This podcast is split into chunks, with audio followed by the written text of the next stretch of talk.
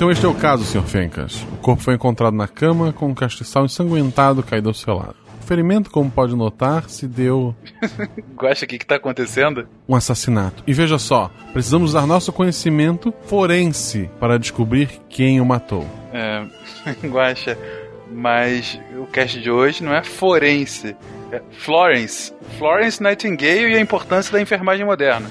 Droga. Então, espera que eu vou pegar a injeção. Injeção? Peraí, calma aí também, né, Guaxa? A gente não precisa se precipitar. Ah, se ao menos já interrogou o mordomo?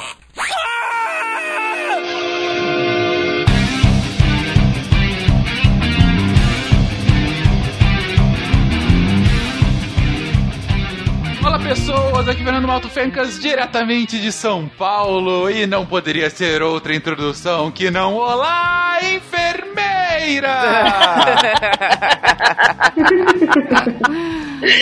Justo. Muito bom. Olá pessoal, aqui é Yara de Jabuticabal, São Paulo. E o cavalo sua. Com medo nós corremos do estrondo poderoso das armas russas. E quando corremos de encontro à parede humana, ouvimos os gritos de dor dos meus camaradas que caem. Nós saltamos sobre corpos que jazem no chão e os russos disparam mais uma salva de balas. Nós chegamos tão perto, mas ainda tão longe. Não viveremos para lutar mais um dia. The Trooper, Iron Maiden. Caraca, Vocês caraca. vão entender. Olá pessoal, meu nome é Nara Brito, sou de Londrina, no Paraná. E Florence já dizia: a enfermagem não vive de putaria. É o hino da Atlética, gente. Drumondiano. Olá, meu nome é Flávia, eu sou de Presidente Médici Rondônia e Florence também dizia: estatística é a cifra pela qual podemos ler os pensamentos de Deus. Viu? Ela dizia várias, Várias coisas. coisas, de putaria de estatística. Quase a Clarice Lispector. Pois é, pois é. Salve, salve, gente amiga da ciência, direto do nosocômio. Sempre em perpétuo socorro, eu sou o William Spengler e já dizia o cancioneiro popular: atende o rico e o pobre, nacional e estrangeiro, e todos os acidentados, o ladrão e o desordeiro. Se é soldado ferido que na guerra combateu, sua lágrima se ajunta com o sangue do guerreiro, sempre vestida de branco, sempre alegre e sorridente. São as nossas enfermeiras, segunda mãe do paciente. Beleza, estamos muito poéticos hoje. Estamos. Diga as passas, Catarina, que é a Marcela Guaxinim e tudo que eu sei pra esse episódio eu vi no Doutora Brinquedo. Que ela volta no tempo pra mostrar pra Popótamo de Pelúcia que ela era importante. Você está ouvindo o Psycast, porque a ciência tem que ser divertida. Bem-vindos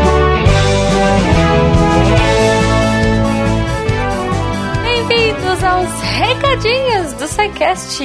Eu sou a Jujuba. E sim, vamos dar notícias rápidas pra gente ir pra esse episódio que tá incrível, que tá maravilhindo, que eu quero mais a Girl Power na ciência. Então, gente, antes de mais nada, se você quiser comentar aqui, se você quiser deixar o seu amor pra Florence, ou o seu amor pra essa equipe que fez essa pauta com tanto carinho, não deixe de entrar aí, deviante.com.br.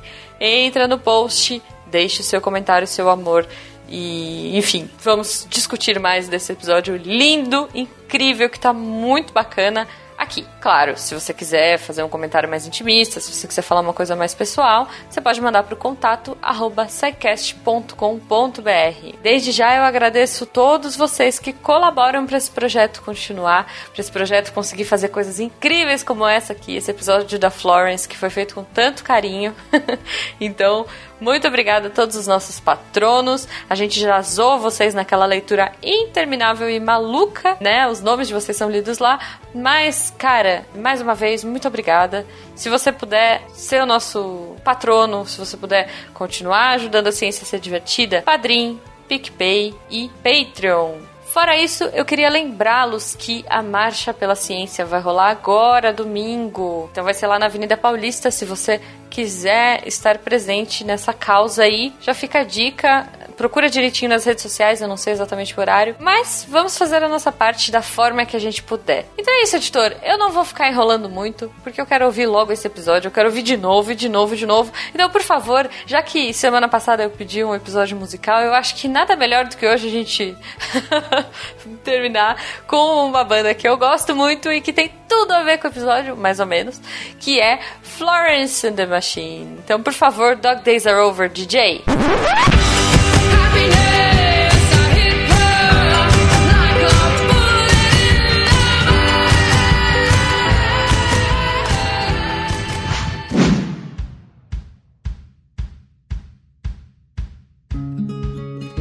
enfermagem é uma arte. Para realizá-la como arte requer uma devoção tão exclusiva, um preparo tão rigoroso quanto a obra de qualquer pintor ou escultor. Mas o que é tratar da tela morta ou do frio mármore comparado ao tratar do corpo vivo, o templo do Espírito de Deus? É uma das artes. Poder-se-ia dizer a mais bela das artes. Florence Nightingale.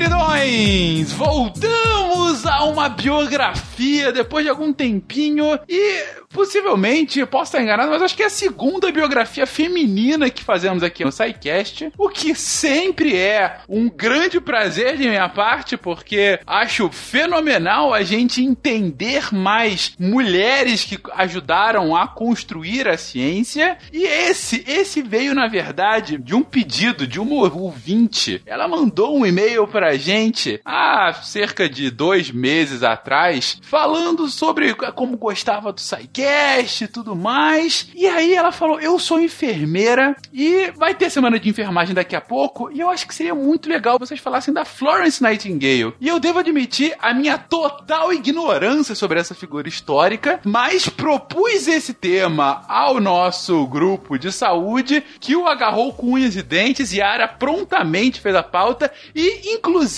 chamamos uma enfermeira para estar aqui conosco, a Nara, que compõe hoje aqui o cast, para falar dessa figura que eu mal conheço e posso falar que já considero paca. Gente, quem afinal é Florence Nightingale e por que dedicamos esse sidecast a ela? Antes de, de continuar, é o terceiro, tá? É, Marie Curie, Ada Lovelace e agora é. Puta, é o terceiro, tinha esquecido da Ada. Grande Ada Lovelace. Obrigado, Guache. Então, quem é a Florence Nightingale e por que falamos dela aqui hoje, gente? Então, né, a Florence Nightingale né, é a, a dama da lâmpada. A Florence Nightingale, ela era britânica, né, mas nasceu em Florença, no grão-ducado da Toscana, na Itália, no dia 12 de maio de 1820. E o dia Uhum. de, do nascimento da Florence é considerado o Dia Internacional da Enfermagem. No mundo inteiro é a mesma data, viu, pessoal? 12 de, de maio de 1820. Por isso que tivemos a Semana da Enfermagem todo ano. A equipe da enfermagem faz a- a- as comemorações dessa data, né? O pai de Florence, né, ele, o milionário William Shore Nightingale, né? E eles viajavam, né, constantemente pela Europa e o nome dela, né, o interessante, Florence, nas- é, foi dado porque ela nasceu em Florença, né? Por isso que foi, foi dado o nome de Florence para ela.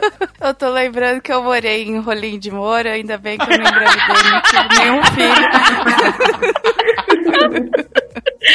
Ai, que horror. Desculpa, continua.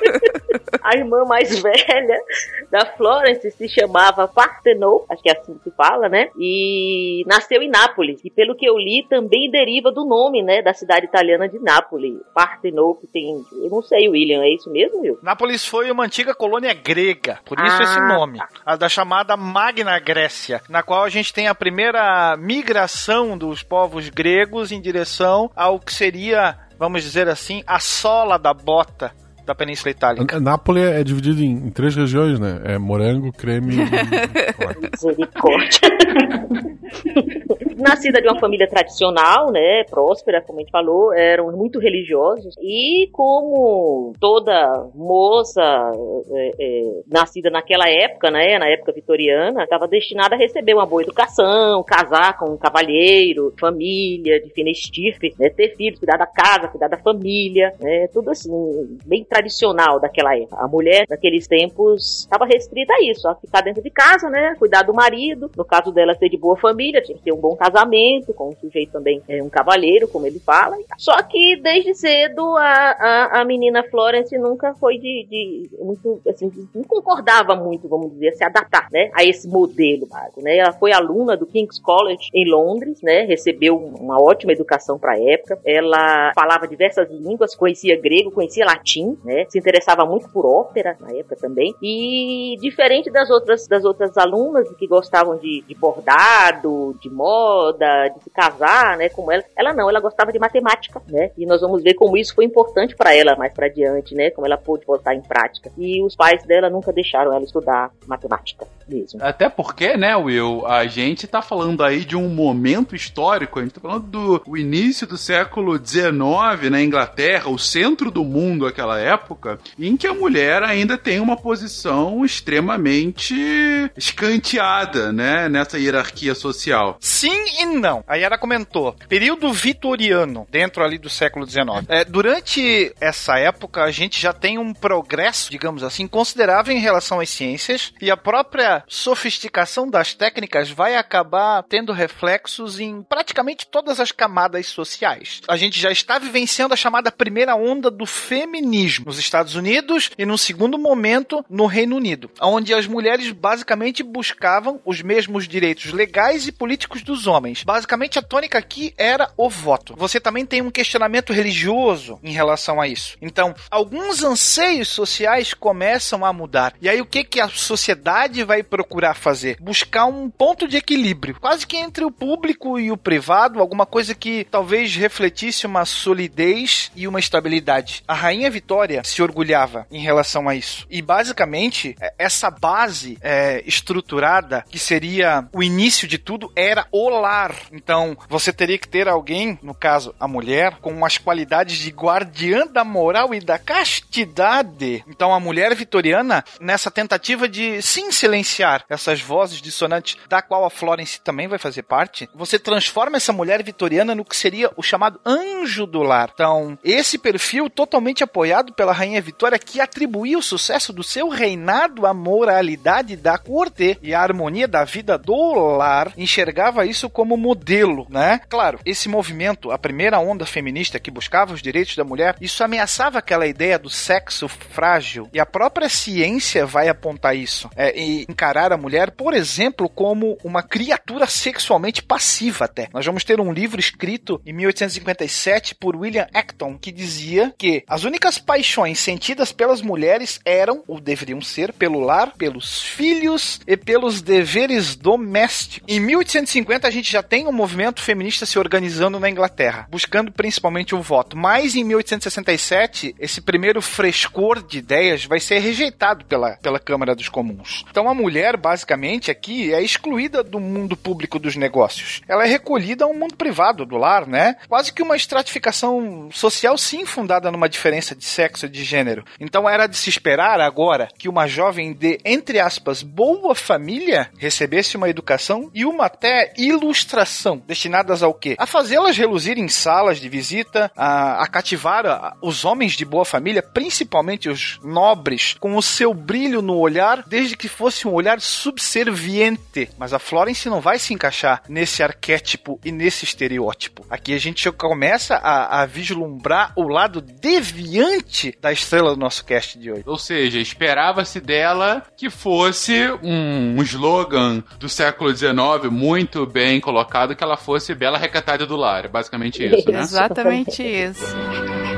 Olá, enfermeira! Tem uma citação dela sobre o casamento, né? Que eu vou fazer uma tradução livre aqui, que assim, o casamento nunca me atentou, nunca me chamou atenção. Eu odiava a ideia de estar amarrada para sempre a uma vida assim, socialzinha. Praticamente foi isso que, que ela falou e mandou aquele abraço pro casamento, mandou lembrança. Foi, ela foi, foi cortejada, né? O relato que eu li, que ela foi cortejada por um político, um poeta britânico, até conhecido pelo, pelo que eu pude ver, Barão de Houghton, é, Richard Milnes, mas ela não quis ele não. Quando ela recusou a proposta de casamento, ela considerou ter perdido o amor para ganhar sua liberdade. Olha só, então realmente ela fez um trade-off na cabeça dela, né? Eu não vou poder ser o que eu quero ser se eu for somente a esposa de alguém. Basicamente isso. É, exatamente isso. E tem um momento em que ela tem esse estalo, que tem essa, esse início dessa mudança de vida? É, eu vi nos dados da bibliografia e assim, ela escreveu, ela escreveu muito, dito, né? E aos 16 anos aconteceu algo, né? Palavras dela. Deus falou-me e convocou-me para servi-lo. Já eu vi em outros textos que ela foi numa viagem ao Egito, né? O pai viajava muito e lá no Egito ela visitando hospitais, ela ficou muito impressionada, né? E despertou aí sua vocação. Foi quando ela decidiu, de fato, a, abraçar a carreira de enfermagem. E na época nem existia isso, né? Enfermeira. A ideia do papel de enfermeira, né? Dos hospitais, eram as mulheres que trabalhavam lá na cozinha, as faxineiras que estavam ali passando e acabavam ajudando o pessoal que estava lá, dos, dos pacientes que estavam ali. Chegava a ser um absurdo de prostitutas que eram presas, é, a pena dessas prostitutas era ir trabalhar nos hospitais. Tanto que a profissão de enfermeira não era uma profissão digna na época, né? Nem existia profissão de enfermeira, entendeu? Mas trabalhar no hospital e tudo não era uma profissão digna nessa época. Eram apenas dois grupos que eram destinados a cuidar dos enfermos nesse período. As religiosas, que era um pequeno grupo ainda em formação, e elas eram movidas pelo espírito de caridade, e aí esse grupo maior que era composto por essas pessoas sem educação e moral, que geralmente como forma de castigo, como você falou.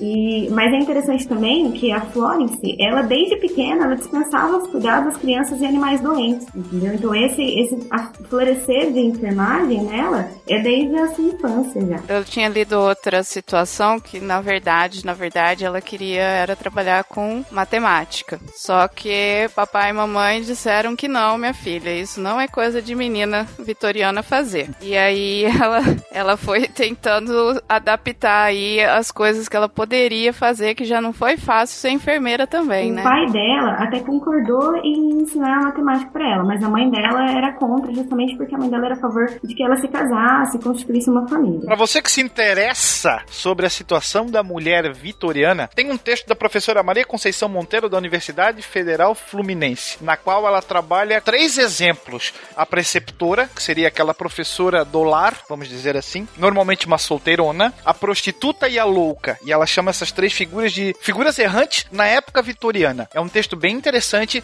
Você encontra várias analogias com a situação da enfermagem nessa época. A gente até pode incluir nesse trio mais um elemento e montar um quarteto. Então a gente tem a preceptora, a prostituta, a louca e a enfermeira nesse jogo. Tá linkado aí no post para todo mundo que tiver interesse em dar uma espiada nessa situação. Bom, mas ela então rompe com esses padrões e começa a se interessar a ter aulas, uh, imagino que de medicina à época para poder estar tá no hospital e ser útil. Ela anunciou a decisão aos pais, né, aos 25 anos, em 1845. Como Nara falou, a mãe foi muito contra, né, tanto para estudar matemática quanto para ser enfermeira, com a fama que a profissão tinha na época. E ela começou a ter aulas de anatomia. Então não podia frequentar a, a escola de medicina, mas ela bem relacionada, né, de família bem relacionada, ela começou a frequentar algumas aulas de anatomia. E começava a praticar os cuidados no hospital do distrito onde morava. Praticava também com os indigentes na rua, né? Ela cuidava das pessoas na rua.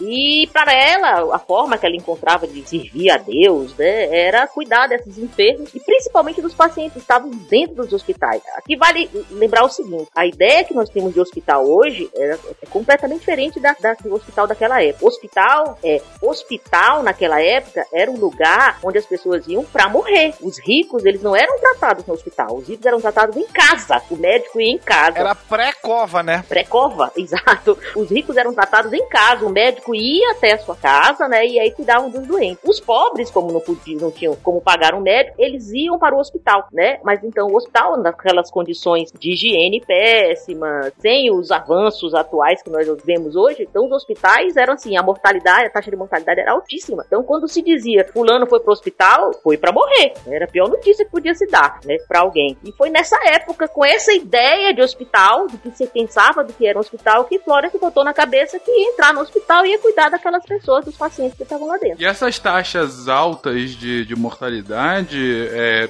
imagino, tem uma relação grande com as técnicas sanitárias que se tinha à muito, época, ou não? Muito, muito. Foi uma das coisas que a Florence logo percebeu. Ela passou por vários locais, ela, ela fez um, um não é bem um estágio, né, mas ela foi para a Alemanha e, como a Nara falou, tinha algumas religiosas, algumas poucas religiosas que se dedicavam ao cuidado dos, dos pacientes doentes, dos enfermos, né, e ela passou uma época, né, como foi sua primeira experiência profissional entre as religiosas protestantes de Kaiserwerth, que é assim fala, né, na Alemanha, numa escola de enfermagem, e lá ela ficou impressionada com a dedicação das religiosas e começou a perceber o quanto que algumas rotinas de limpeza, de cuidado, faziam diferença na sobrevida sobrevida, na sobrevivência, na melhora da saúde dos enfermos. Quando ela voltou em Londres, isso foi em 1846, teve um escândalo na época que um mendigo faleceu dentro de uma enfermaria, né, em público e tal, e muita grande parte da população começava já a reclamar sobre melhora do atendimento às pessoas pobres, à população que não tinha acesso à saúde. O Will pode falar melhor sobre isso, sobre a lei dos pobres, né? A, a, a Poor Law Board foi feito um comitê para isso. Você imagina, segunda revolução industrial bombando a mil. O número de trabalhadores vitimados por acidentes de trabalho, evidentemente, é gigantesco. E interessante que nesses hospitais se morria muitas vezes não pelo ferimento que você tinha, mas pelo que acontecia com você lá no hospital. Então você adquiria uma nova doença lá pelas próprias condições sanitárias, como foi mencionado. Isso vai fazer com que as pessoas venham a morrer, vamos dizer assim, de coisas simples. Nós temos que lembrar que a penicilina foi inventada só em 1928. Então, uma infecção era quase uma sentença de morte nessa época. Então, você não precisa ter algo muito escabroso no seu corpo para você ter um pré-papo com o sobrenatural aqui. Ou se vai pro céu ou vai pro inferno. Não tem muito como escapar. O hospital era o caminho já do cemitério. Então, você já tava com o pé dentro da cova, praticamente. É interessante essa parte do trauma, né? Que é, você vai pro hospital lá por causa da guerra. E por que que você morre lá dentro, né? Então, assim, um em oito morria por causa do trauma. Sete em oito morriam por causa de alguma contaminação, alguma infecção causada lá dentro do hospital. O trauma que levou você lá não matava só um em oito dos, dos acidentados. O restante era pura infecção hospitalar mesmo, que, que dava A problema. grande sacada da Florence foi justamente isso. Como ela viajou, visitou vários hospitais na Europa, ela aplicando os conhecimentos como ela é ilustrada, né, como o Will falou, vinha de família, ela estudou em bons colégios, tal. Então ela fez estudos, né, comparativos, comparando os hospitais e ela percebeu isso, né, que o ambiente contribuía para a doença, um ambiente ruim, um ambiente é, é, é, mal higienizado contribuía para a doença. Não, é que ela priorizava não somente a parte sanitária, mas também o isolamento, a dieta adequada, a individualidade do cuidado, a redução do número de leitos, tudo isso era um, um cuidado da Florence. Então, assim, é na enfermagem nós, nós falamos que nós somos prescritores de, de cuidado, nós prescrevemos cuidados. E ela foi a primeira que veio com esse pensamento de prescrever cuidados básicos para o paciente, como uma simples dieta de acordo com, com aquele paciente. De forma geral, né, Nara? Assim, em todos os aspectos, né? Desde a, da limpeza do ambiente até a alimentação, até a roupa. Ela tinha uma visão ampla. Ela se preocupava em abrir janelas para arejar o ambiente, porque e, e ela se preocupava ainda em não só deixar a janela aberta desde que o paciente não sentisse frio, entendeu? Então ela cuidava dos mínimos detalhes e isso e, e é um papel do enfermeiro cuidar desses detalhes mesmo. E utilizando o que, meus amigos? Ciência, experimentação. Então ela era uma mulher à frente do seu tempo. Até porque ela vai ah, desenvolver a sua atuação num campo relegado, como a gente comentou, aos marginalizados da sociedade. Então quem é que atuava? Ou os piedosos, as ordens religiosas, ou aquelas mulheres consideradas desqualificadas. E ela vai, com a cabeça feita, é, utilizando a, a experimentação científica ao seu lado, proporcionar uma revolução em todo esse tratamento. Ela viajou, viu os hospitais, observou, anotou, né, fez o estudo comparativo desses hospitais, daí tirou as suas conclusões, né, e aplicou, né? Isso é, é método científico. Posso falar uma coisa que ela fez antes de aplicar? Ela passou muita raiva. Ela passou muita raiva porque ela tinha os dados lá, tinha estudado tudo direitinho, viu, observou patati patatá. Foi explicar pra galera, galera não entendeu patavinas. Aí ela já tinha Twitter naquela época, ela falou assim, quer que eu desenhe? Aí ela fez o, ela fez o protótipo do gráfico de pizza. É um Coxcomb, que ela que inventou aí praticamente o protótipo do gráfico em pizza pra explicar, pra ilustrar o que que ela tava falando. Eu achei isso sensacional. Ela escreveu um livro, né? Notas sobre enfermagem, mais pra diante. O livro ficou conhecido, as pessoas começaram a comprar o livro e a ler o livro por causa dos gráficos. Que era tão claro você ver aquele texto inteiro, super chato, nem todo mundo entendia, aquela coisa. Você bate o olho no gráfico, imediatamente todo mundo entende, né? E ela foi a primeira que fez isso. Eu achei lindo isso. A avó do PowerPoint.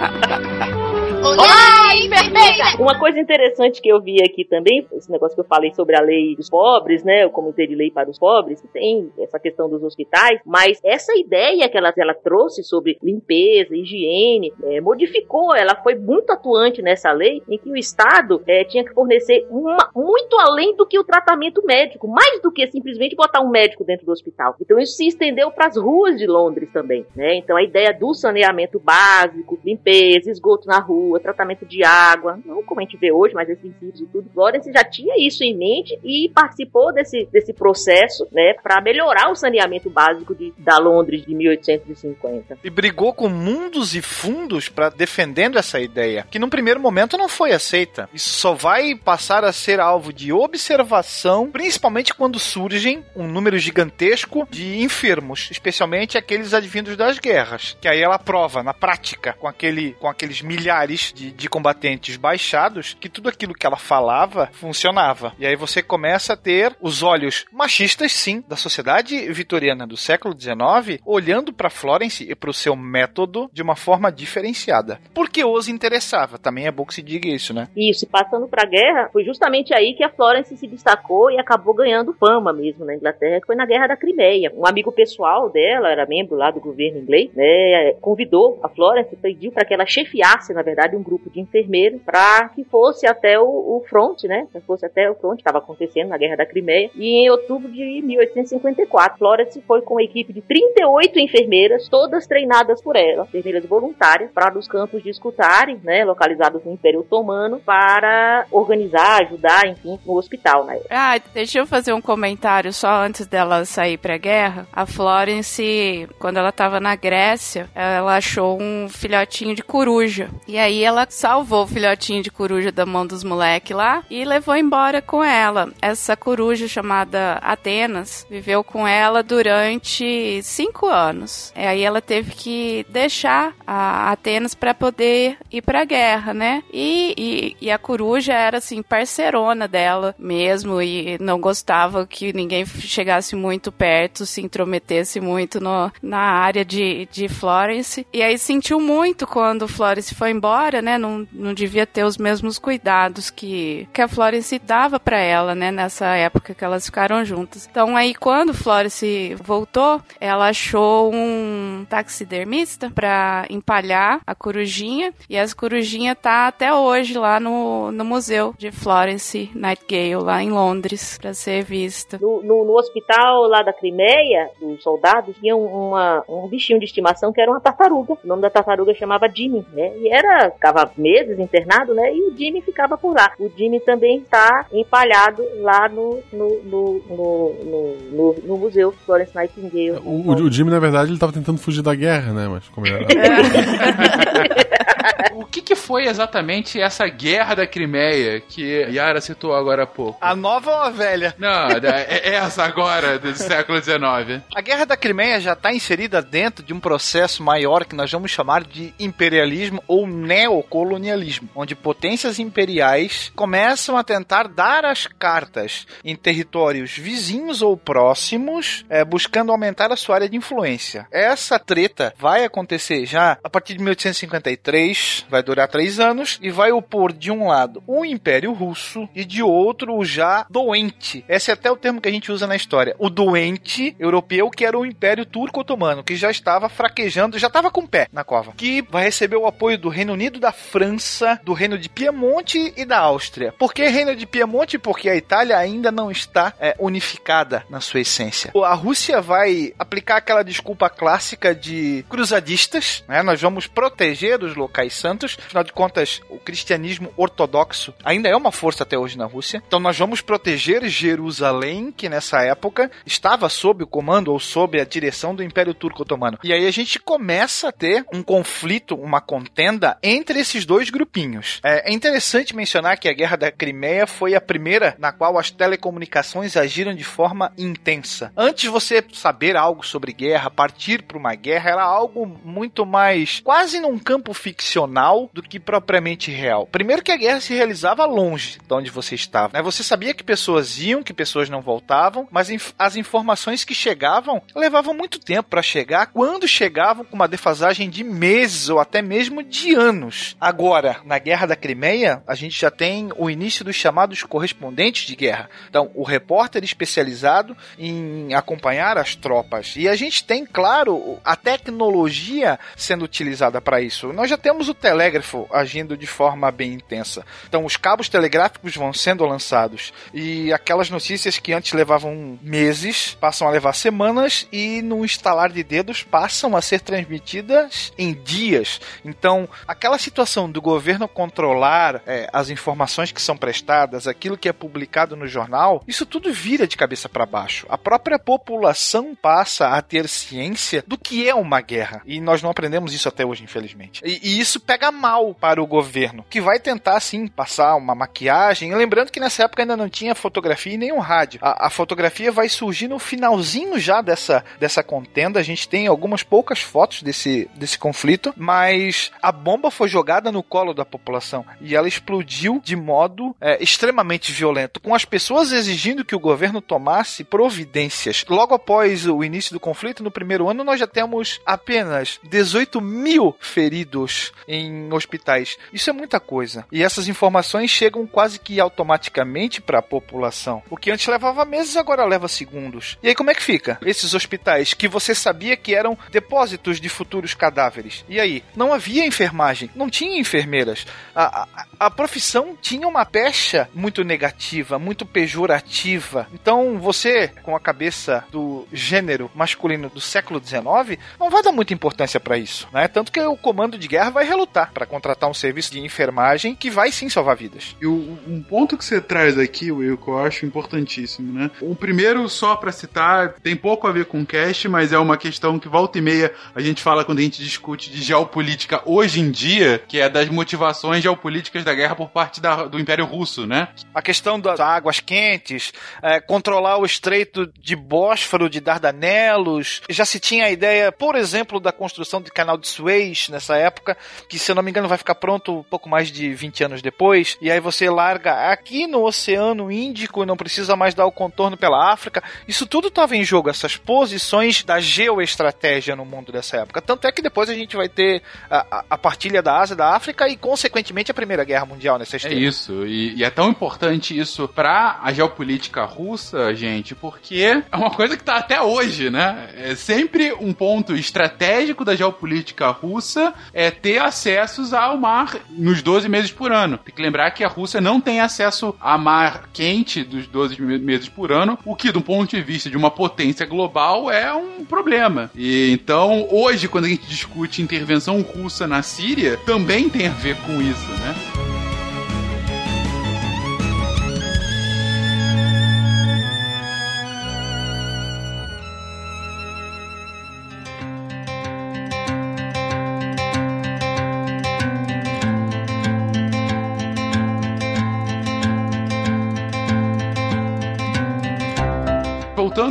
Tópico aqui do cast, Will fala uma coisa, gente, que é fundamental pra gente entender a importância da Florence pro seu período, a pessoa certa na hora certa, que é quando a guerra para de ser um esporte da elite. Quando eu digo esporte, muitas aspas aí, mas essa mudança de, de entendimento, a guerra até o século XVIII era uma entidade quase que separada da vida do cidadão comum. A não ser que ele ficasse envolvido na guerra de alguma forma, ele, quando muito tinha as consequências. Mas não são raros os casos em que plebeus trocavam de senhores sem nem ao menos conhecer, sem ter qualquer mudança de vida. Ah, ok, você não é mais do rei X, agora você é do conde Y. Beleza, caguei pra isso, não tenho nenhum tipo. Isso não me influenciou, não vai influenciar em nada, vai influenciar muito pouco. A gente tá começando a lidar num momento em que as guerras não só são travadas cada vez mais próximas da população, como a população se vê cada vez mais imersa a ela por conta das telecomunicações. E aí você tem um, um ingrediente que é fundamental em qualquer democracia em, em período de guerra, que é aquela bendita e muitas vezes maldita opinião pública. Você está começando a construir uma opinião pública que vai começar a ver as consequências nefastas da guerra. E uma das maiores é justamente o tópico de hoje, que são os feridos, né? Aqueles que não se vão com a guerra, mas aqueles que se perpetuam e muitas vezes desabilitados, né? De, muitas vezes sem ter propensão para o futuro. E como disse a Flávia, um em oito morriam de trauma, os outros sete morriam depois, quando deveriam estar sendo tratados, mas estavam em depósitos de carcaças, basicamente, né? E você passa até um combate muito mais dramático e com consequências muito mais graves. Aqui a ciência também, a gente sabe, nós já comentamos, que as guerras promovem saltos tecnológicos muito grandes, né? Você elabora uma tecnologia com a finalidade básica de eliminar o seu oponente. Então nós vamos ter novas armas nesse conflito que vão provocar mais ferimentos, que vão provocar mais mortes. Nós vamos ter o uso do explosivo de artilharia naval que vai varrer a, os mares. Nós vamos ter o avô das minas flutuantes que vão também provocar um estrago considerável. Novos tipos de armamento portáteis, rifles, é, um novo tipo de munição que agora começam a ser produzidos em massa. Então, 18 mil soldados feridos em um ano. É, nós temos aqui também uma pista do porquê isso acontece. Não é mais só aquela velha tática quase napoleônica de um encontro de exércitos. Eu vou disparar aqui, vou esperar para recarregar. Enquanto isso, não. Aqui o morticínio começa. Eu até chamaria isso como um ensaio da Primeira Grande Guerra. Gente, ok, contamos a situação e eu acho que ficou claro pro ouvinte a potencial calamidade que a gente tá lidando com aí. Ou seja, armas mais poderosas, pessoas que acabam mais pessoas envolvidas, mais gente morta e principalmente ferida por conta desses combates, comunicação com a população que sabe que isso tá acontecendo, que sabe que essas pessoas que estão, a gente tem que lembrar, nacionalismo aflorando em toda a Europa, então são pessoas que começam a lutar pelas outras por conta desse ideal e pessoas jogadas em leitos mofados de lugares mal cuidados. Em três anos, aqui, eu acho que esse número é importante. Pouco mais de três anos, nós temos meio milhão de mortos. 500 mil pessoas. Uma das guerras mais sangrentas, não é isso, Will? É isso. Isso você pode multiplicar pelo menos três vezes mais de feridos, que nem tá contabilizado aqui, por enquanto, no nosso jogo. Foram 500 mil mortos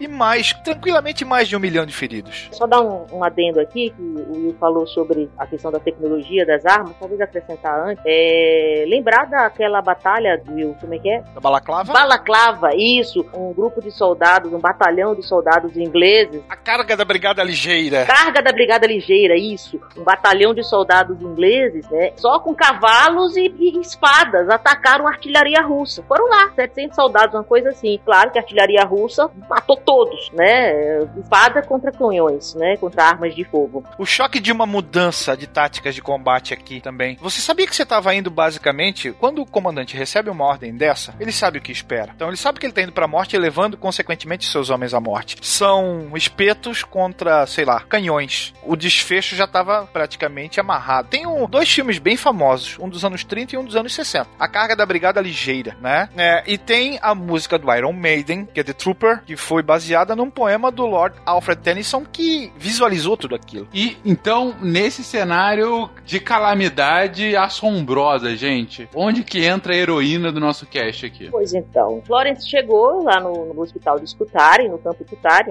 onde, ficavam os, os, feridos, né, da guerra, mudou tudo cabeça para baixo. Já chegou, como a Nara falou, já abria a janela, já mandava limpar o ambiente, melhorou a cozinha, melhorou a lavanderia, mandou trocar os colchões, os soldados dormiam no chão, em colchões velhos, mandou trocar tudo. Havia um surto de cólera no hospital na época. Eu fico imaginando, gente, como devia ser sujo aquilo. Mandou limpar tudo, mandou trocar a louça, mandou pedir lençóis novos, colchões novos. O responsável, não sei se o oficial, enfim, da, da militar responsável, não queria gastar com os feridos, né? Mas ela tinha costas largas lá, né? O, o político britânico lá estava apoiando ela, foi afinal ela foi para lá por, por ordem dele, enviava o que ela pedia e com apenas ela, 38 enfermeiros, cuidando de 4 mil soldados que estavam naquele hospital. Enquanto ela esteve lá, ela conseguiu reduzir a mortalidade, que era de 45% nesses hospitais para apenas 2%. Apenas cuidando dos pacientes paciente, como a Nara falou, além de cuidados de limpeza e higiene, individualizando a dieta, alimentando o paciente, água limpa, arejando o ambiente, sol entrava no ambiente. Apenas com esses cuidados ela conseguiu reduzir a mortalidade de 45% para apenas 2%. Né? Ela ficou famosa porque ela fiscalizava, né? ela supervisionava é, tudo que acontecia no hospital e ela andava nas madrugadas, às noites no hospital com uma lâmpada, né? Imagina que devia ser um candeeiro, uma lâmpada de óleo pelo hospital e ficou conhecida por isso, né? Como a dama da lâmpada.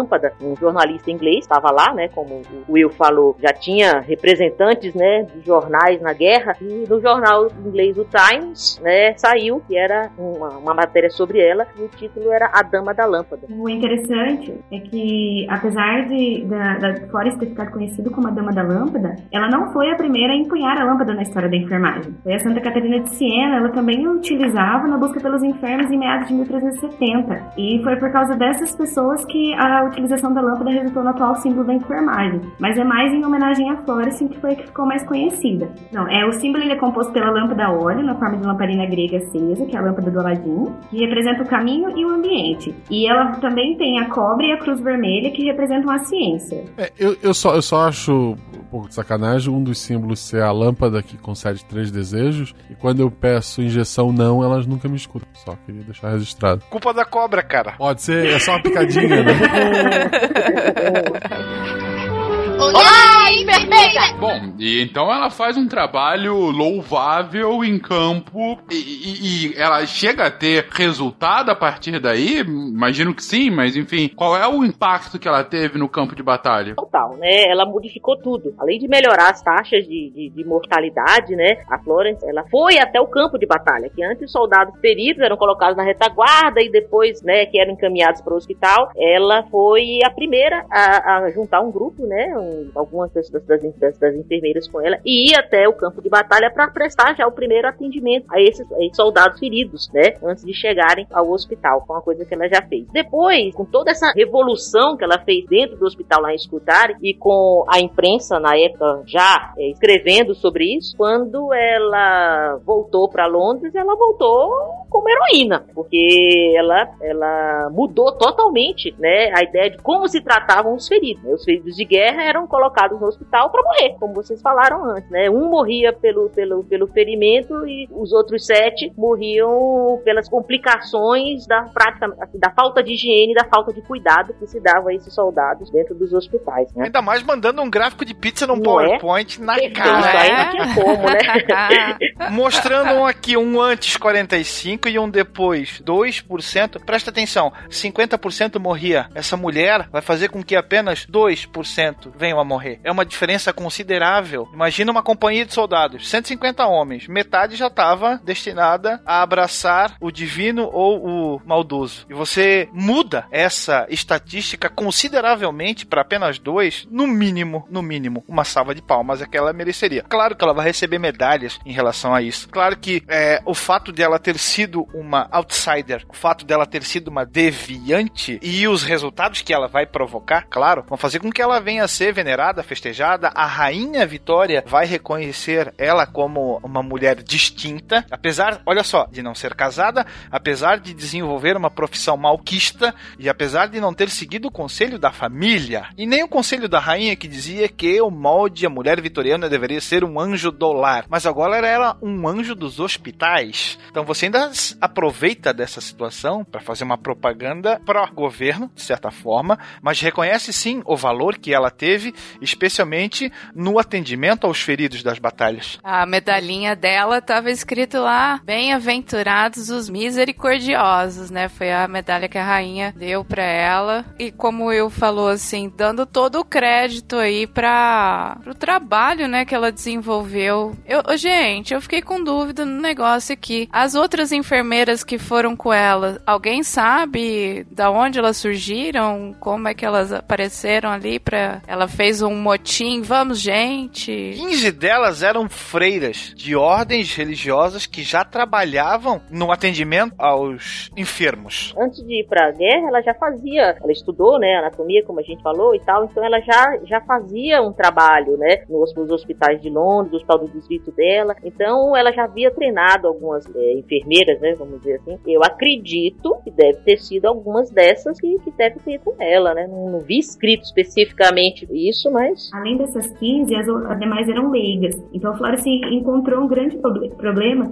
no gerenciamento dessas pessoas. Algumas foram até demitidas porque elas não conseguiam é, desenvolver o trabalho corretamente. Elas não conseguiam aprender a como desenvolver o trabalho. Quando ela voltou para Londres, apesar de todo esse sucesso, foi difícil, viu, Fencas, é, convencer o pessoal a, a, a modificar realmente né, a estrutura, a fazer a reforma sanitária de fato que os hospitais precisavam, né, os hospitais militares, os quartéis. E para isso, para convencer, esclarecer a opinião pública, ela escreveu na época dois livros, olha só, Administração Hospitalar do Exército e um outro comentário sobre questões relativas à saúde. E, no, e depois ela escreveu o livro mais conhecido dela, que ela nota sobre enfermagem, o que é e o que não é. E, inclusive, até hoje esse livro é editado. Eu, eu vi que a última edição dele foi de 2002, um negócio impressionante, pelo que eu pude ver. É, porque ela, ela traçou, traçou uma nova ideia, né? Porque antes, assim, ah, doença, doença, doença, doença, doença. Ela falou assim, não, gente, vamos falar de saúde aqui primeiro, né? O que que a gente faz para ter saúde, né? para não ficar doente. Então, ao meu ver, assim, pelo menos, ela foi extremamente importante nessa, tipo assim, vamos direcionar o pensamento aqui pra saúde, para manter a saúde. A promoção de saúde, né? Exato, né? Foi sensacional nisso também. Foi, teve, recebeu o apoio da Rainha Vitória, né, nessas mudanças, né, e o impacto, né, na administração das Forças Armadas, pelo que eu li, foi tão importante que até a Segunda Guerra Mundial, os exércitos ingleses ainda usavam, utilizavam esses manuais sanitários foram elaborados pela Florence, né, e que faziam diferença da sobrevivência dos, dos soldados ingleses feridos.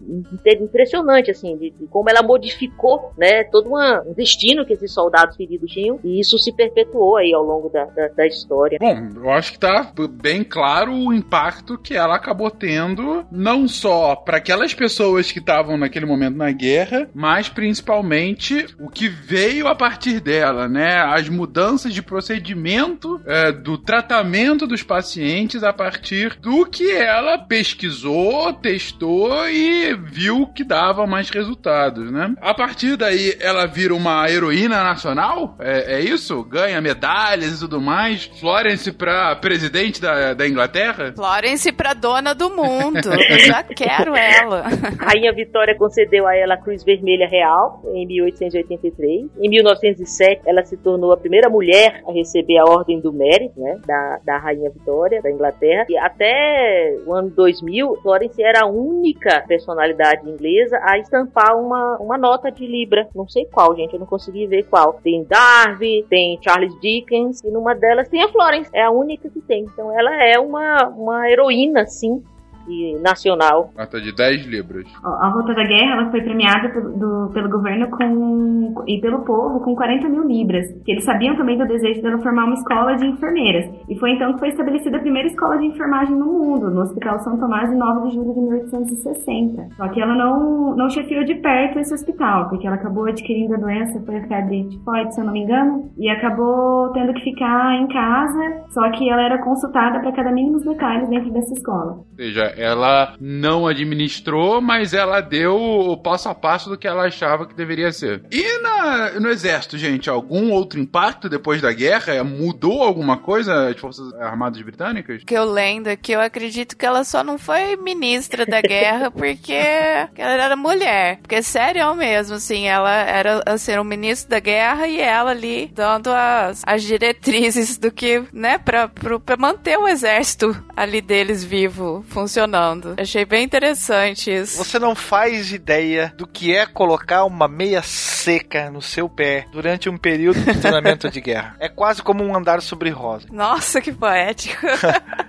o Ministério da Guerra inglês ainda vai relutar muito a aceitar as ideias que ela lançou no tratamento de feridos e até mesmo para evitar o aparecimento de novos feridos na questão do asseio pessoal. Então, sim, ela era uma mulher, sim, ela não deveria ser ouvida desenvolvida. Vamos começar por aí, né? Mas no finalzinho do século XIX nós já temos um movimento feminista, a gente pode usar essa palavra, de primeira onda, que faz valer a, a sua força. E aí o papel da mulher também começa a ser pouco a pouco transformado. Então, muito mais pelo efeito prático que o método dela, desenvolvido por ela, causou e consequentemente fez com que você tivesse uma sobrevida no combate maior, é que esse método vai ser é, desenvolvido e vai ser, um, vamos dizer assim, popularizado não só nos exércitos, mas também na marinha até os dias de hoje. A enfermagem moderna começou com a Florence. Ela aplicou os princípios científicos, né, os princípios do método científico no cuidado dos pacientes, dos enfermos, dos feridos, né? E até hoje os princípios que a Florence eh, pregavam, eles são adotados hoje pela enfermagem, né? A Nara tá aí para falar melhor sobre isso, mas até hoje são, são adotados, né? Eu vi no livro dela, uh, o Notes on Nursing, aquela nota sobre enfermagem, né? Aquele que teve não sei quantas edições, ela lista, né? As áreas onde a enfermagem deveria atuar e dá conselhos bem simples e técnicos de como cuidar.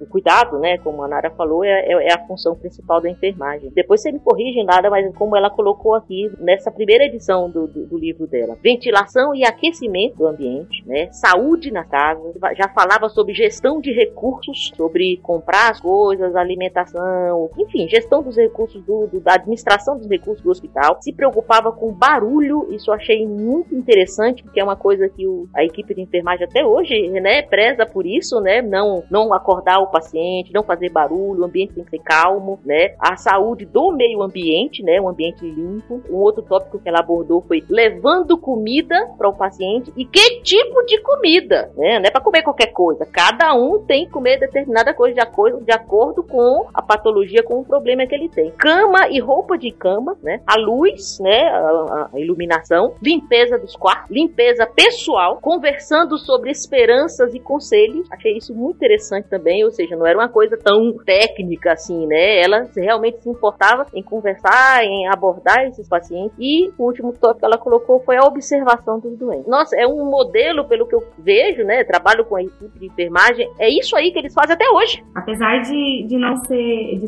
de ser antigo, é um modelo atual que a gente trabalha hoje em dia. É o cuidado com o paciente, é o, a individualidade do cuidado, é a atenção espiritual, psicológica. Exatamente isso ainda é aplicado nos dias de hoje. Então já temos uma culpada pela famigerada comida de hospital.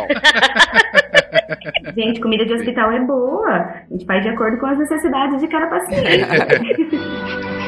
Olá!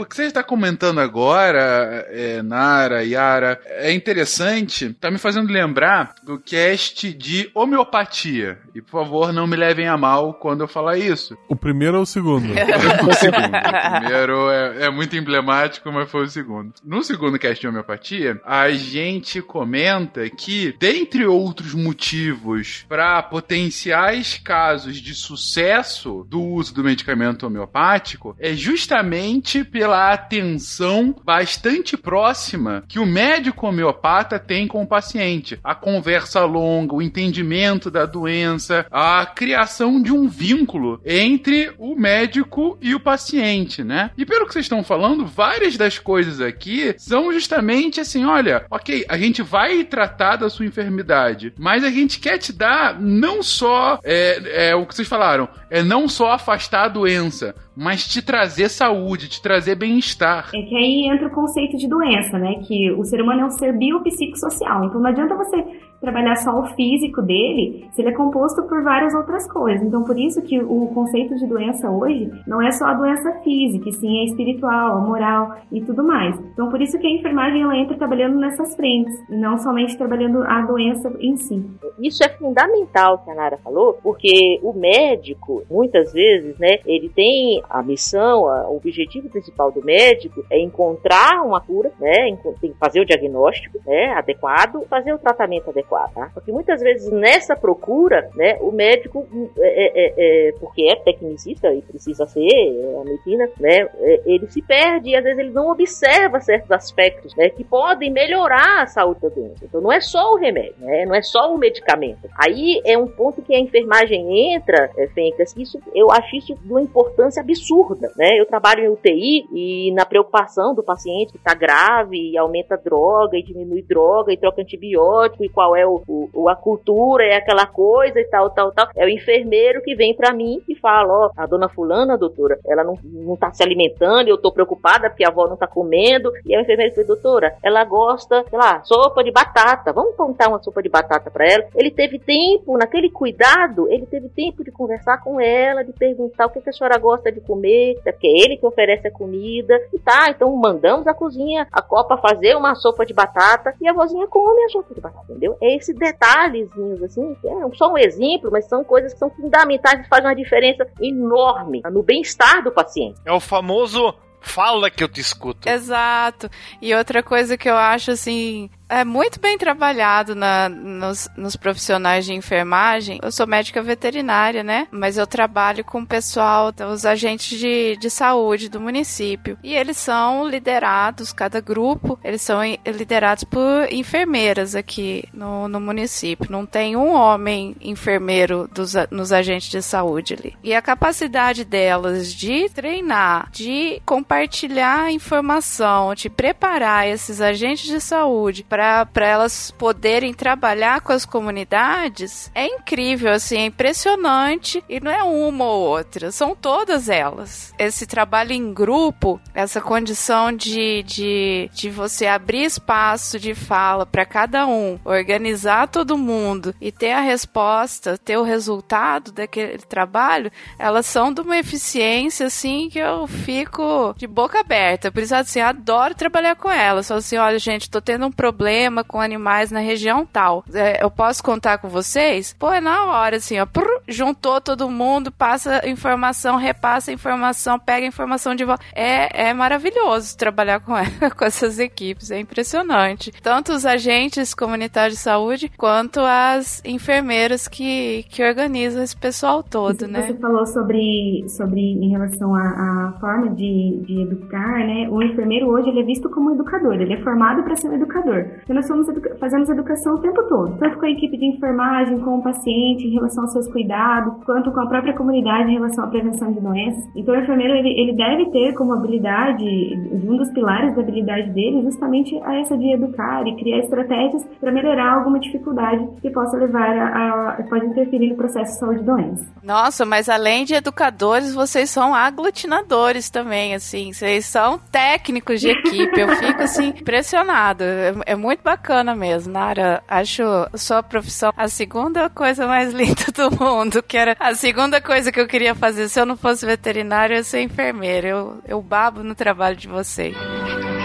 Olá, enfermeira! Gente, é verdade que nós tivemos uma Florence brasileira? Quem, quem era a versão tupiniquim de Florence Nightingale? Nós tivemos a Ana Neri, que é Ana Justina Ferreira Neri, na verdade, né? Ela foi uma mulher também que ela se voluntariou para trabalhar na Guerra do Paraguai, então nós temos isso em comum com a Florence, mas diferente da Florence, ela se voluntariou para trabalhar nos hospitais para ficar mais próximo de seus filhos na guerra, porque dois deles eram médicos militares e um oficial do exército, né? O pedido dela foi aceito, ela embarcou para os campos de batalha e onde não havia hospital, ela acabava improvisando e não poupava dedicação aos feridos. Tanto que não precisava você ser um ferido brasileiro, bastava você ser, ter uma ferida que ela cuidava de você. E com tanta dedicação, dia e noite, ela acabou é, sendo conferida para ela o título de mãe dos brasileiros. Olha, que, que título mais bacana, né? E, e ao contrário de Florence, ela teve uma pá de filhinhos, né? Pelo jeito.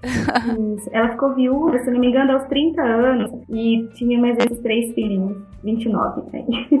três filhos pequenos, o mais velho com 5 anos de idade apenas. Aí esses moleques ainda foram pra guerra, a mãe foi lá junto pra. Ô oh, Jesus, que vida, hein? Pelo amor e, de Deus. basicamente ela aprende o ofício da enfermagem, vamos dizer assim, na sua ida em direção ao conflito, passando pelo Rio Grande do Sul. Então ela vai ter algumas lições e noções de enfermagem com as irmãs da caridade de São Vicente de Paulo. Aí a gente volta para aquela situação das ordens religiosas que faziam esse primeiro serviço. E depois ela vai, vamos dizer assim, estagiar numa região é, de, do conflito na Argentina chamada Salto, onde nós vamos ter grandes depósitos de hospitais de sangue, na qual uh, os feridos eram deslocados para permanecer em convalescência durante o combate. Ah, é bom ressaltar, né? No conflito ela vai perder uh, o filho mais velho e vai perder um sobrinho também. E ela retorna com mais quatro órfãos ainda, que são órfãos de, dos pais que acabaram morrendo na guerra. E, e continua lá, mesmo tendo perdido. Prossegue e retorna no fim da guerra somente, né? Quem vai me falar que essa mulher não, é a mãe dos brasileiros, pelo amor de Deus, agora? Impressionante, que, né? Você tá doido. E ela também é, adota procedimentos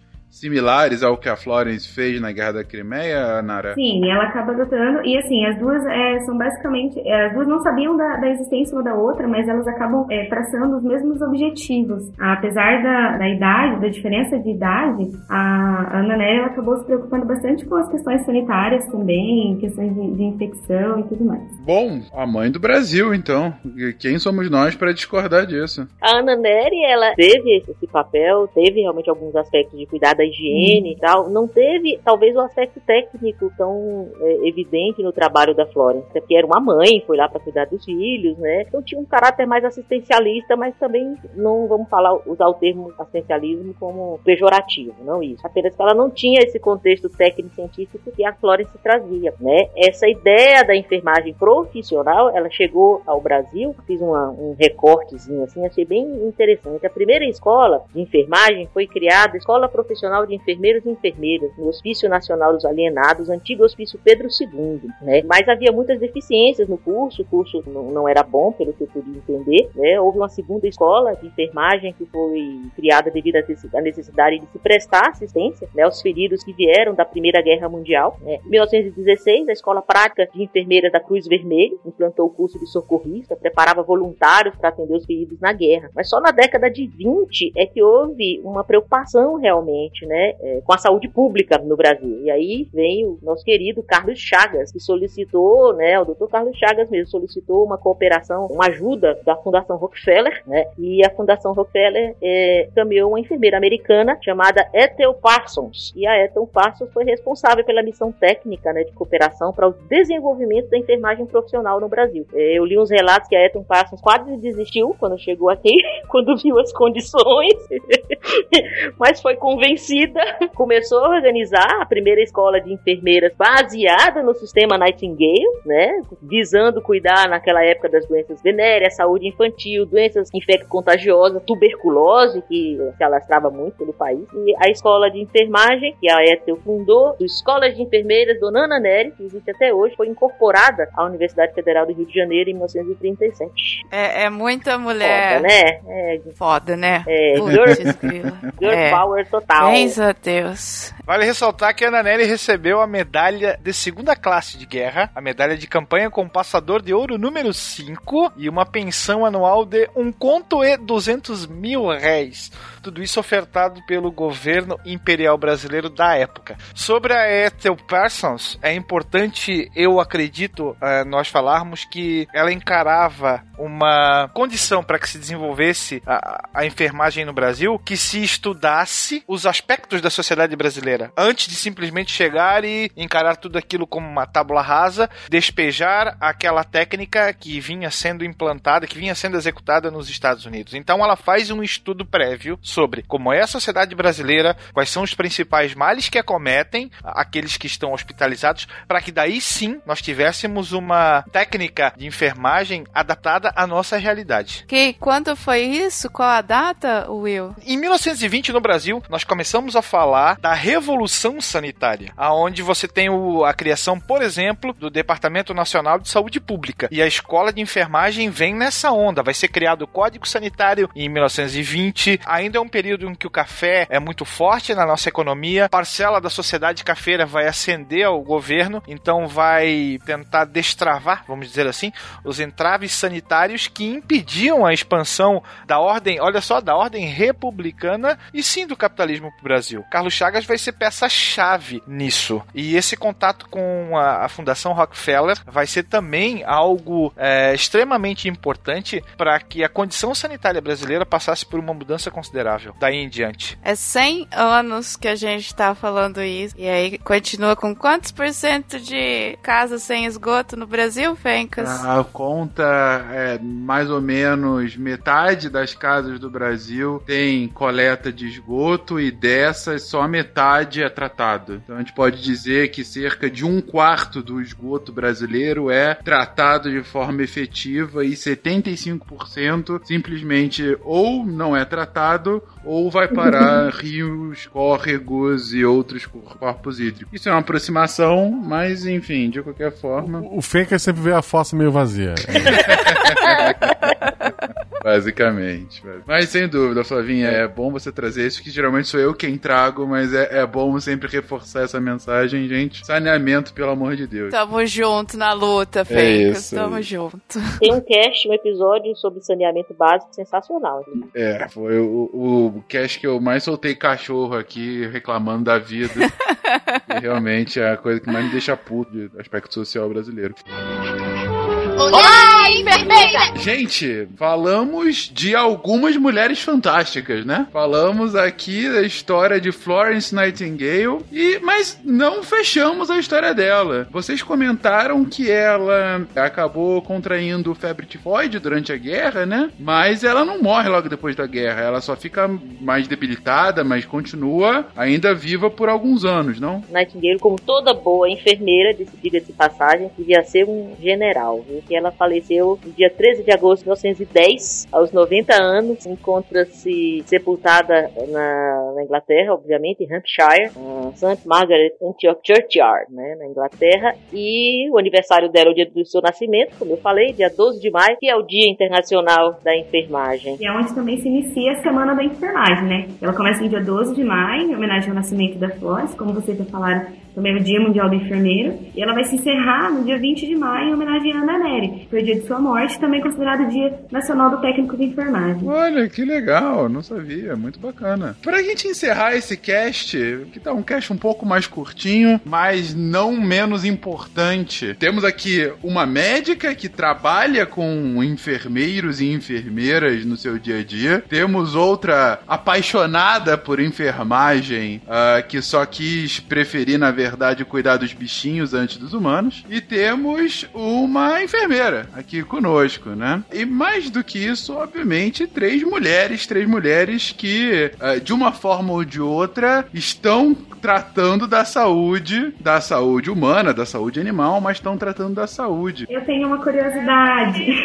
Vocês já ouviram falar da lenda da maldição da Florence? Alguém pesquisando encontrou isso? É que assim, como a Florence recusou a proposta do casamento, é, surgiu a lenda da maldição da Florence, que ela morreu solteira para servir na guerra, e toda enfermeira que se forma sem ter um namorado segue os passos da nossa precursora e morre solteirona. Ah, ó, praga bate e volta. Vai casar com uns 20 no meio do percurso ainda. Vou deixar Ai, que 2018, gente. Quem precisa casar se tu tem Netflix?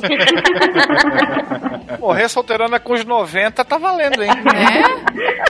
É? é? não sei o quanto vocês já conheciam da história da Florence antes de pesquisar pro cast. Não sei se já tinham essa experiência prévia, ou, enfim, conheceram agora, ou só conheceram um pouco mais. Mas depois depois de terem pesquisado, depois de terem compartilhado essas informações aqui com os ouvintes, gente, no final, aquela pergunta, talvez a mais importante do cast: qual a importância da Florence no final das contas? Ela mudou tudo, né? Ela mudou o pensamento da, da, de você focar num problema ali, ela ampliou e, e observou várias soluções, várias coisas que ela poderia resolver de uma forma simples o, o, o, pra evitar o problema, entendeu? Tipo assim, tudo isso que ela fez, parte habitacional, água, esgoto, higiene, tudo isso que ela conseguiu mostrar no seu gráfico de pizza pro pessoal, pra, de forma clara, né? De co como você consegue promover a saúde. Então, é, é essa. E não tratar a doença especificamente. Ó, é lógico que você tem uma doença ali, você vai ter que tratar. Mas essa forma dela promover a saúde, pô, isso é sensacional, assim. É, é, é, é de uma amplitude, assim, de uma capacidade de raciocínio, para mim, é, é fora do, do comum. Ela nos ensinou a tratar o ser humano e não somente a doença, né? E ela também tem uma importância muito significativa para a moral da enfermagem no dia de hoje. Porque a gente ainda sofre com esse preconceito de que a enfermagem ela não tinha uma moral muito boa. E a Florence vem para mostrar mesmo que a enfermagem ela é assim baseada em conhecimento científico, que nós prescrevemos cuidados e isso sim é importante para o paciente, que não é só a medicação que vai curar e também uma simples conversa pode trazer uma cura. Então ela, ela traz esse, esse, ela tira esse peso da enfermagem em relação a nós sermos é, pessoas insignificantes dentro do processo de saúde e doença. Eu queria deixar aqui um beijo para minha sogra que é enfermeira de UTI é, depois que o nenenzinho nasce. É, é, é uma vidinha bem lascada. Sim, neonatal. Isso, neonatal. Obrigada. Collins foi uma, foi uma deviante na acepção maior do termo. Lutou contra um status quo de gênero e lutou Sim. contra um status quo de profissionalismo e de profissão. Ela rompeu barreiras tanto de gênero quanto para ser aceita nessa condição, quanto para desempenhar o trabalho que ela acreditava ser o melhor. E felizmente ela foi ouvida e, e foi dada a devida importância para tudo aquilo que ela fez. Eu conhecia um pouco da Florence, eu conheci mais fazendo, pesquisando aí sobre a vida dela para Paulo. Fiquei encantada porque só fez aumentar a minha admiração, né, que eu tinha por ela, já tinha, né, pela Florence Nightingale. É, é meio como você falou, Fencas, a Florence sabe a pessoa certa na hora certa. Às vezes eu tenho ideia que assim tem certas pessoas na história do mundo que tem uma mente ou tem umas ideias tão avançadas ou, ou tem aquela ideia correta para determinadas situações, tem aquele insight em determinado momento e modificam completamente o, o, a história a partir dali. Sei lá, é como se ela tivesse vindo do futuro, deixa eu voltar, deixa eu voltar a olhar com aquele povo, deixa eu dar uma mão, senão nós não vamos chegar aqui, sabe? E a Florence é isso, ela teve essa visão, teve essa capacidade de modificar como as coisas eram feitas na época, como o Will falou, é, lutando contra a, a, posição da mulher Nadando na época, contra a corrente, lutando né? contra a corrente, isso, modificando toda uma história de uma, de uma, de uma profissão, uma profissão que é tão fundamental, tão importante, né? Não se faz nada, nada, nada, absolutamente nada dentro de um hospital de um cuidado sem uma equipe de enfermagem bem treinada, né? Nós que trabalhamos no hospital sabemos disso. E é dessas pessoas assim na história que antes dela não tinha nada, depois dela tem tudo. Se a Flore não existisse, como é que a gente ia estar hoje? A Yara resumiu com quando a Florence chegou, tudo era mato. Em alguns hospitais, literalmente. é verdade, esse era o problema, inclusive, né? Enfim, gente, uma história sensacional. Agradeço mais uma vez. Eu tinha falado que era sugestão de uma ouvinte nossa e não nomeei ouvinte. Agradeço nominalmente a Ana Carolina Ferrão por essa sugestão de tema fabuloso. A gente tem muita biografia muito bacana para falar, tem muita gente boa da ciência que, obviamente, a gente ainda vai abordar, mas é simplesmente fenomenal quando a gente tem a possibilidade de conhecer uh, pessoas uh, não tão hypadas, né? Não tão óbvias assim, que, que poderiam é, vir a, a, naturalmente a gente pensar quando a gente pensaria em algum tipo de biografia, mas ainda assim tem esse tipo de contribuição para o desenvolvimento da nossa sociedade, né? E você vê como uh, literalmente uma mulher pode fazer toda a diferença na hora certa, no lugar certo. É isso. Palavras finais de alguém? Fechamos aqui? Quando o, o Fernando falou, ah, nós temos aqui uma enfermeira, uma médica, ah, só faltou ele falou, e três doentes que precisam ser internados. a Florence tem um Twitter dela, é o Florence Museum, que você pode dar uma olhada lá, tem várias fotos, tem a maletinha que ela levou para que ela fazer os atendimentos. Você procurar bem, você acha a fotinha da coruja. É bem, bem, bem interessante. Eu queria dizer que nos últimos 10 anos, toda vez que eu vi uma enfermeira, eu precisava de alguém segurando minha mão. Toda vez que eu vou tomar uma vacina, a Beta me obriga e me, me arrasta.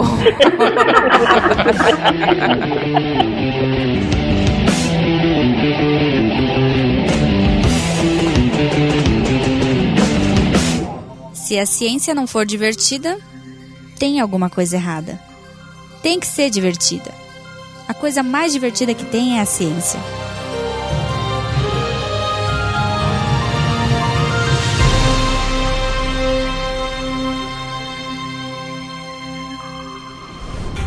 Este programa foi editado por Tapcast. Edições e Produções de Podcast.